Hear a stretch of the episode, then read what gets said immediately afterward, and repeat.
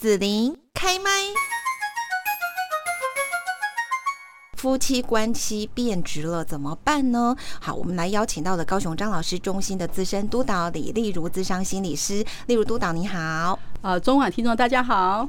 好，那我们在这边呢，要请督导来跟大家谈一下，就是曾经的山盟海誓，怎么呢？慢慢的在这个婚姻之后，柴米油盐酱醋茶当中呢，就不见了。到底是发生了什么事情呢？啊。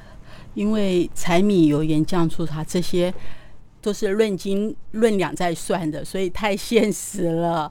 好，不像以前一朵玫瑰花就可以 把你 就可以把你糊弄过了。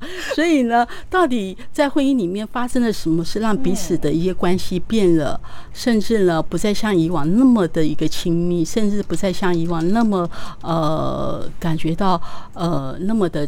彼此在彼此心中那么的重要哦，所以我们应该要去慢慢去观察，到底什么事情让我们变质了。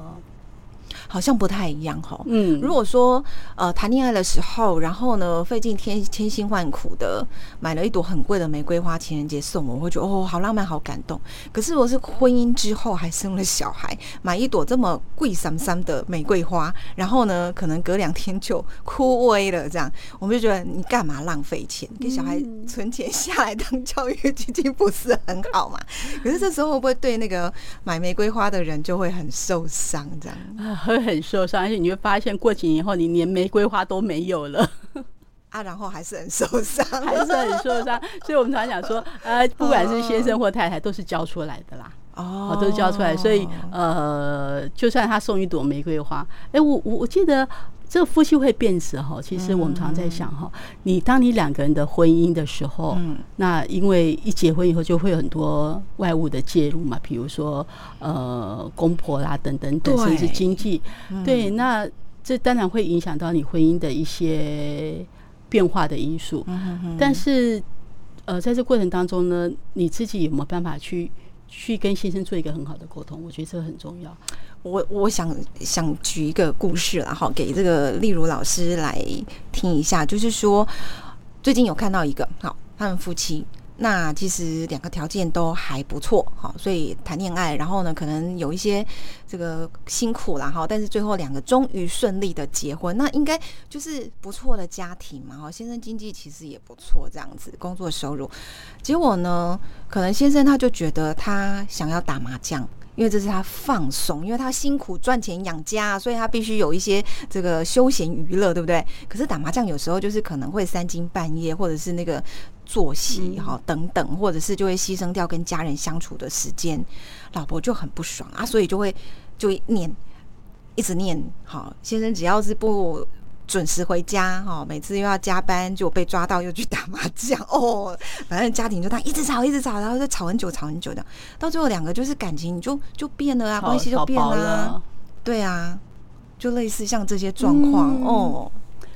对，所以这个部分听到是呃，太太不满先生去打麻将，或者是呃他的休闲娱乐，他的休闲娱乐，所以。先太太感受到的是他被冷淡了。哦，太太感受到的是他不被重视了。哦，所以他当然会有把那不爽的心情表现在先生当他进门的时候，大概太太就会有这样的脸色从就跑出来没错，所以先生下次去打麻将要不要跟太太讲？不要，对，我就说我是先生，我也不讲。他不讲了以后呢，太太是不是更会去怀疑？当他晚一个小时，晚两个小时，是不是他又去怀疑他是不是又去打麻将了？嗯，好，那这是一个恶性循环。对呀，会造成先先说谎的。嗯，是太太。养成的，嗯，所以我们常会说一个因跟果的关系。啊太太也觉得他很无辜啊，对，所以这边就提到，原本是 呃，就提到一个很重要的一个所谓的戏剧三角形的理论了。然后，到底谁是加害者，谁是迫害者？这样好像两个都是对，所以我们常常讲说，其实，在婚姻过程当中呢，呃，这个因跟果呢，往往不是说只有单一一个人造成，而是两个的一个相处模式里面，其实两个常常在循环。嗯，然后关系越来越不好，对，就越来越不好了，对对，会变质了。嗯，是。那所以说，我们在这样的一个婚姻关系当中，可能就要去发发觉察，督导常常讲觉察，我要觉察到说，哎，我们两个怎么会变成这样了？哈，好，然后我再举个例子，比方说，两个虽然住在一起，但是老婆哈就觉得很万谈。老公到底有多久没有拉着我的手去散步了？感觉好疏远哦。然后生日的时候呢，小孩可能就起哄哈，爸爸要亲妈妈，就老公就指责小孩说怎么这样没大没小。那老婆脸上虽然就笑笑的啊，但是心里就很酸。她就想说，为什么老公不愿意亲近自己了呢？哇，听你讲完这段话，好多小剧场哦。对，哦，到底呃，到底老公爱不爱我？然后呢，到底？呃，老公心里怎么想的？嗯，其实这部分其实我们在想说，呃，当刚我们在上一集有提到嘛，一些现实的状况，在我们婚姻过程当中呢，往往因为受于现实的一个情况过程当中，那个浪漫往往就会不见了。哦，对，浪漫就不见了。对，那所以说，呃，这当下老公在想什么，老婆在想什么？甚至老婆在期待什么，嗯，老公在期待什么？其实他们有些暧昧沟通，在这过程当中，他们就就造成了很多的误会。暧昧沟通，对，不是两个人那个暧昧氛围的暧昧吗？所以你看，他其实呃，太太太太心里想的是，我很渴望对先生你靠近我，嗯，所以但是先生又觉得我这时候。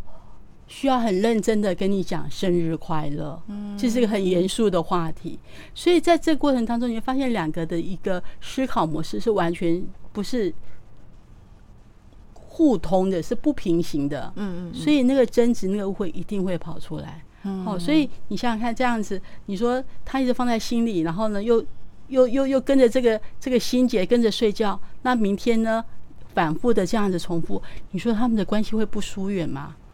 所以这跟刚前面那个故事打麻将的一样啊！对对对对对对对，就说其实我觉得说，其实你是在乎先生的嘛？对，你担心他打麻将身体不好，或担心呃呃可能呃经济上面的一个压力。对啊，对，但是你健康啊，对，那你不去去去很好去做沟通，你只是很焦虑式的，一直打电话去问他你什么时候回来？哦，那相对你把你的焦虑，嗯，你没有觉察到，你把焦虑放在什么？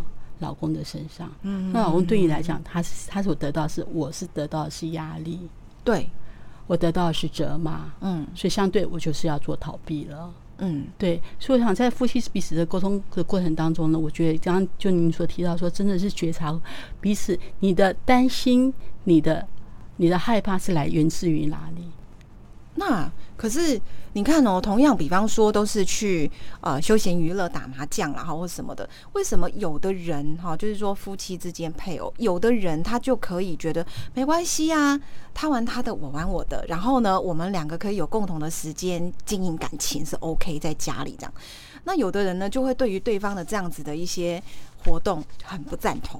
好，然后呢，就会给予一些这个压力，这样子，因为他得不到他期待的这个另外一方的温情嘛，对不对？对啊，为什么会有不一样的状况？像刚刚你提到第一个例子，就是说，哎，我们可以彼此有个人的一些嗜好，哦哦，但是呢，在我们个人嗜好之外呢，我们有共同培养的兴趣，嗯，那呃，我们除了有个人空间，我们还有共同空间，而且我们很信赖彼此，嗯，你在心里面会有我，我的心里会有你，那种非常安全的一个情感，嗯，哦，但是另外一个例子是很可能，呃，对方过分的干涉。不安、焦虑，哈，那我想会产生这些东西哈。我们呃，我们来讲一个呃所谓的依附理论了，嗯嗯，好，那依附理论就是约翰·鲍勃他提到一个，他说，呃，事实上依附理论跟我们的跟人的人际关系是有很大的关呃关联了哦。他提到说，小孩一出生的时候，他会依赖主要照顾者，嗯，他通常我们会提到主要照顾者是指母亲嘛，是。那。可能我们更广泛的，可能保姆也算啦，呃，隔代教养的阿妈都是你的主要照顾者，所以小孩子会依赖主要照顾者。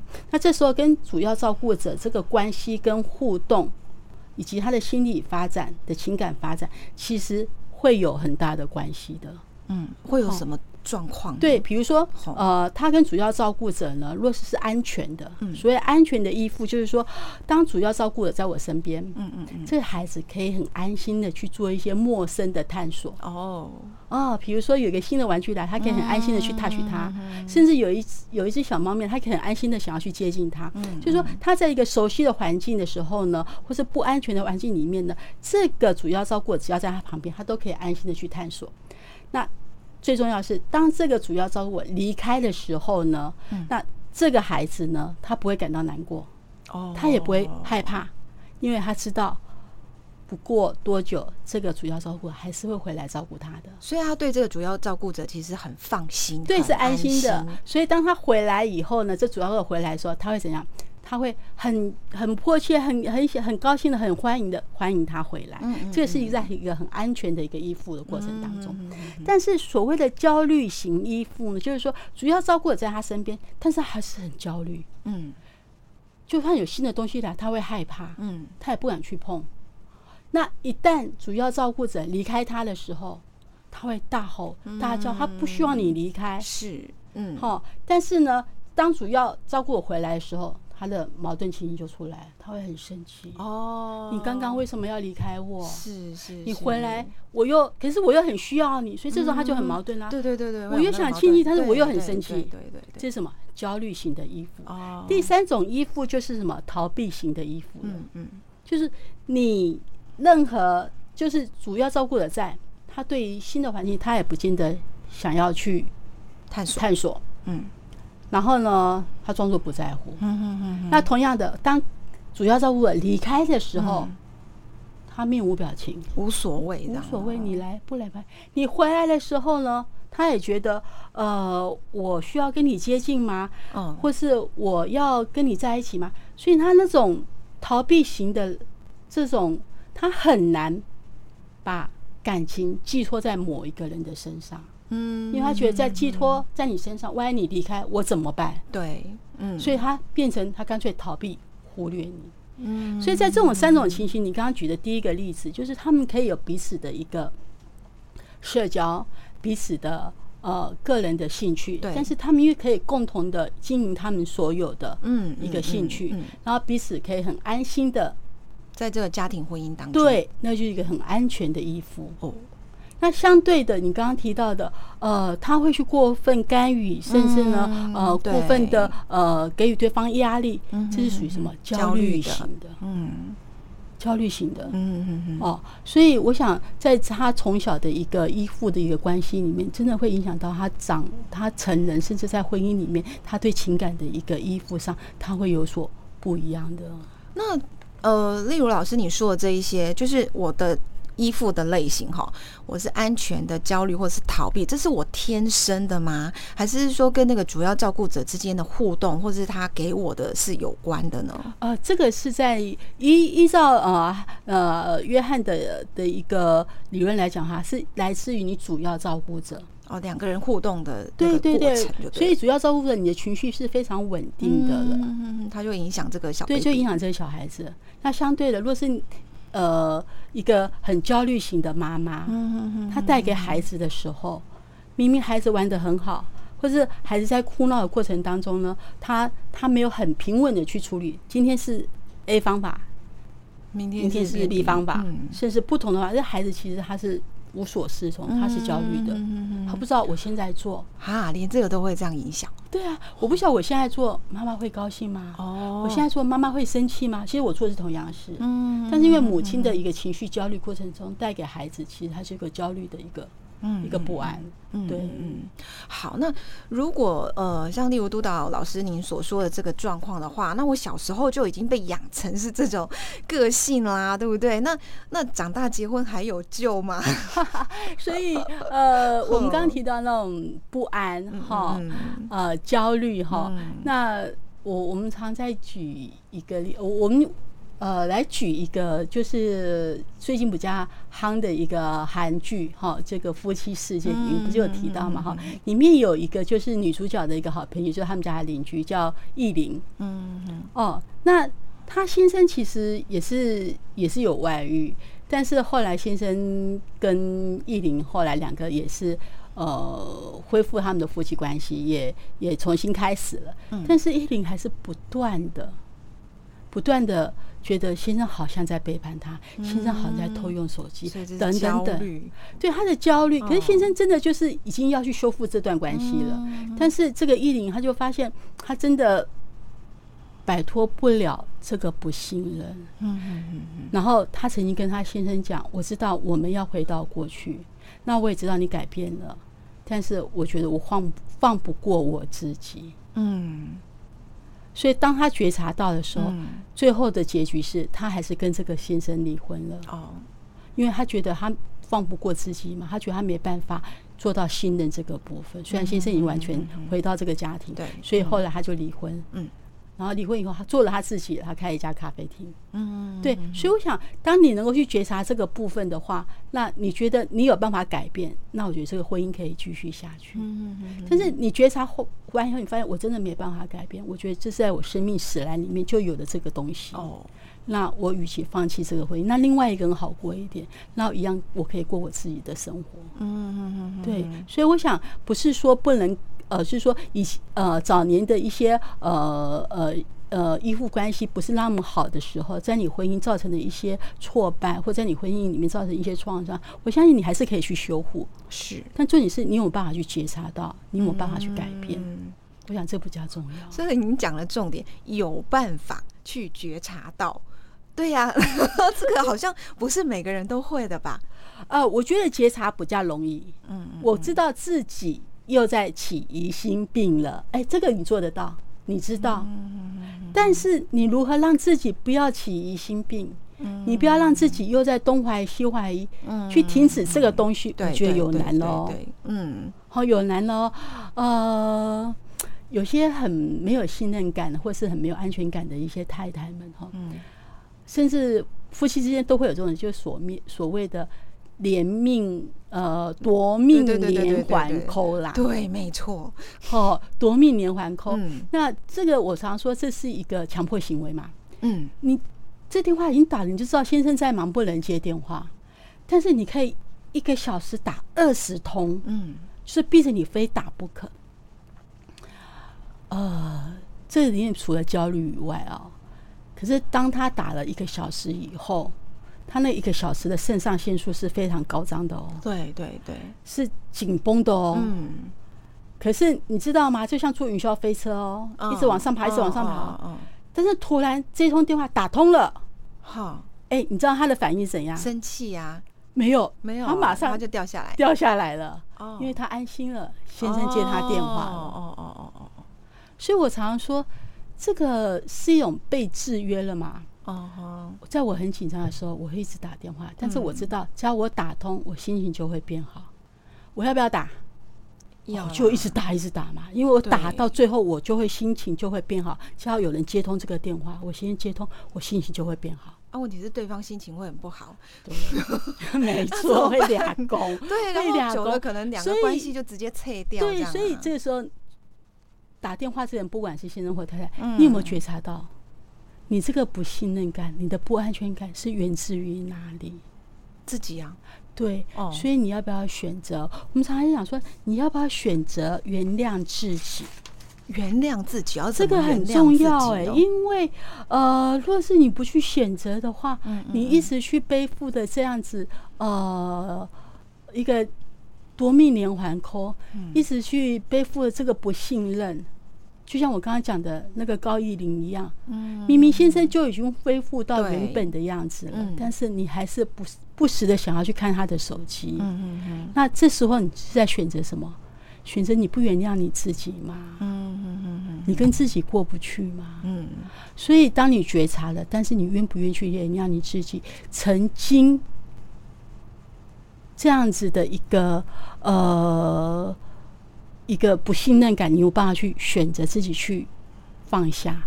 若是你愿意放下的话，我相信那一切就会改变。嗯，但是学学习放下又是另外一门功课了。嗯，就会蛮难的，我真的学习放下一些很难的一份功课。对，不过我觉得只要自己有心愿意，而且也知道说啊，自己在这方面真的需要去做一些学习跟调整哦，都是有希望的啦。吼，好，那呃，我们在这边呢，就是要继续。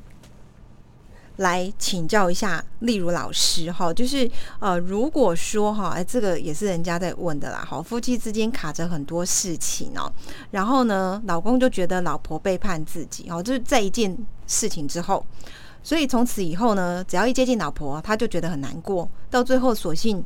分房睡，免得自己又睡不好，内心又不舒服，跟老婆的关系就会越来越不好。这样子，老公也不希望说我们两个关系不好就到这里停止就好了哈，家里气氛不要再更不好，我们关系也不要再更不好了，这样可以吗？我我相信老公应该走不下去。好，好，老公因为卡了一个东西，是对，但是所以在这过程当中，你说，你说，你说他可以去跟。跟老婆和解，或是跟老婆变得很坦然，我相信这个结，他势必呃，怎么说？呃，这过程当中，我觉得老公，我相信没有人走得下去，因为当你怀疑另外一半是背叛你的时候，那个背叛是是一个所谓背叛，就是我没有错嘛，嗯嗯嗯，是你错，对，那我如何让错的去承受一切？嗯，而不是让我这个对的。去承受一切，但往往我们会看到，在这个关系里面，那个做错的人，他可以很快乐在外面做很多事，反而那个没做错事的人，在家里要承受一所有的事情。所以你说他们夫妻关系走得下去吗？我觉得蛮难的，哎。嗯，那我还很想知道，说他走得下去，是不是他有另外的一些呃归属？嗯，否则他怎么走得下去？嗯，可是大家在婚姻中，尤其如果还有小孩，可能就会有一个期待是家庭不要散掉，我们就最差就到这里。可是我觉得你看哦，那个重点是，连他接近老婆，其实他都觉得很难过了，很难受了。这样，对对，我我我觉得现在有呃呃，婚姻智商里面哈，嗯，我现在手边有两三个婚姻智商的案例，就是真的就是老婆背叛，嗯嗯嗯，那老公真的就是。呃，很想要挽回太太，那老公就说：“我我要求不多嘛，我只是想要碰一下你而已。”嗯嗯嗯嗯，老公是真的很想要原谅了哈，我想要碰你而已。但是老婆就觉得说：“有什么好碰的？”嗯，我想那时候的感觉，其实老公其实呃一直就是就是说，老公一直想要去挽回，但是。你很明显的老婆其实心心有他人了，对。那这种婚姻其实走下来，其实我觉得两败俱伤，两败俱伤。但是呃，可是你说那为什么不离婚呢？既然这样，可是就像你刚才讲的，老婆念着还是还有孩子的问题，对对。所以呢，这样子的婚姻，其实你说他们会不会一直走下去？我觉得也有可能。嗯嗯，因为老婆还有个戏盼在孩子上，老公还是爱着老婆。嗯，但老婆心里另有所属的时候，你会发现那个那个关系其实是是一直在争吵、争吵的一直循环过程当中。那我觉得，我看我在看待这样的婚姻里面，我没有看到谁是赢家。嗯嗯嗯嗯。不管是先生、太太，甚至小孩，我觉得三个都是输家。嗯嗯嗯。好，那我也很期待说，他们这一对夫妻，他们透过智商的过程当中，慢慢去理清他们要的是什么。嗯。如果是情感已经不在的话，那你要的只是一个亲子关系。我想我们有很多方式可以去处理的，而不是让三个都变成输家。那我想请教一下例如老师哦，就是说，但婚姻已经是这样哈，这些人大概也都不会变，就是这样。那有办法跟自己和解吗？因为我这样看起来，感觉好像其实有时候，你看老公也想挽回啊，可是老婆就没办法，因为心里有别人了。可是他还是觉得，大家期待都是希望孩子好啦，对呀。可是我觉得问题好像都是在自己身上，是不是？所以能不能跟自己和解？对啊，比方说，我们就选择离婚，嗯，或者是说我还是在婚姻，但是我跟你关系可以好一点，嗯，好，或者是说我们有一个家庭婚姻的共识，然后你不要管我，我也不要管你，大家各自快乐，然后孩子也幸福快乐这样子。哦，对，这个部分，你你那个子莹这边就提到一个，就是有没有办法跟自己和解？那你们夫妻两个要选择如何让三个都变成赢家？哦，对，那你对呀，可以啊，就是说，在这个婚姻的一个智商过程当中，你们去寻求到你们共同的一个可以协调的一个目标，是你们想各自的目标都 OK，但是你们最大利益在哪里？最大利益是要放在孩子，还是最大利益要放在你个人？嗯，对。那我觉得这个在婚姻之上里面都可以谈的。那透过心理师的一个一个一个协助，好，我们每个人的一个婚姻的一个状态，一个互动状态啊，那愿意走到什么地步？那大家去协议，甚至大家去做一些调整，嗯，那走到自己预期想要的制定目标，我相信这是可以调整的。但是我就发现这里面可能会有一个状况，就是大家常常在考虑的利益，比方说我赚的钱比较多，哈，我凭什么跟他离婚？他分比较多钱，或者是孩子为什么都是我照顾的，要判给他，因为他比较多钱，或是什么的，感觉好像在讲利益。我们刚刚讲到利益，但是我觉得我我在看这件事情，那个利益很多的其实是那个和解，自己可以有 peace 的状态，这不是才是最大的利益吗？嗯。你刚刚提到了，呃，为了财产，甚至为了孩子，哈，那个利益哦，因为当一个一个被背叛的人，好，或是他觉得原本是输家的人，他已经需要拿一些可以赢回来的东西，是对，不管是在资产上，或者是在孩子身上，好，所以。因为他输，所以他拿回才叫做自己赢嘛。所以往往在这样子的一个过程当中，他没办法跟自己和解。嗯嗯。甚至呢，呃，让他自己走得非常辛苦。嗯。所以刚刚提到，你如何跟自己和解？你真的要的是这个钱吗？你真的要的是这个孩子？啊，可能就不是啊。我这样对，是啊。所以在这个和解过程中，我们透过心理师，我们去智商的过程当中，去跟他谈到你自己真正想要的是什么。你可以放过，你可以放下。好，那这样是不是对你自己会比较好一点？嗯嗯嗯，对。所以刚刚提到这个部分，其实呃，在心理上，我们也希望说，不是说你要了多少钱，或是你要了孩子，嗯，你才是最大赢家，是，而是你能够放过自己，你才是最大的赢家。往往我们都是不愿意放过自己，跟自己过不去。其实有时候在这婚姻过程当中，另一半其实他过得很好啊。对，哦。是你自己过得不好，是因为你自己不愿意放过自己。所以这个我们可以套到夫妻的世界了，是不是也是同样的道理呢？所以我们常在讲，在夫妻世界为什么会变得那么行，或者大家都在追。其实基本上你会发现，呃。很多人在剧里面可以看到自己的影子，对对，甚至很快你就可以对号入座。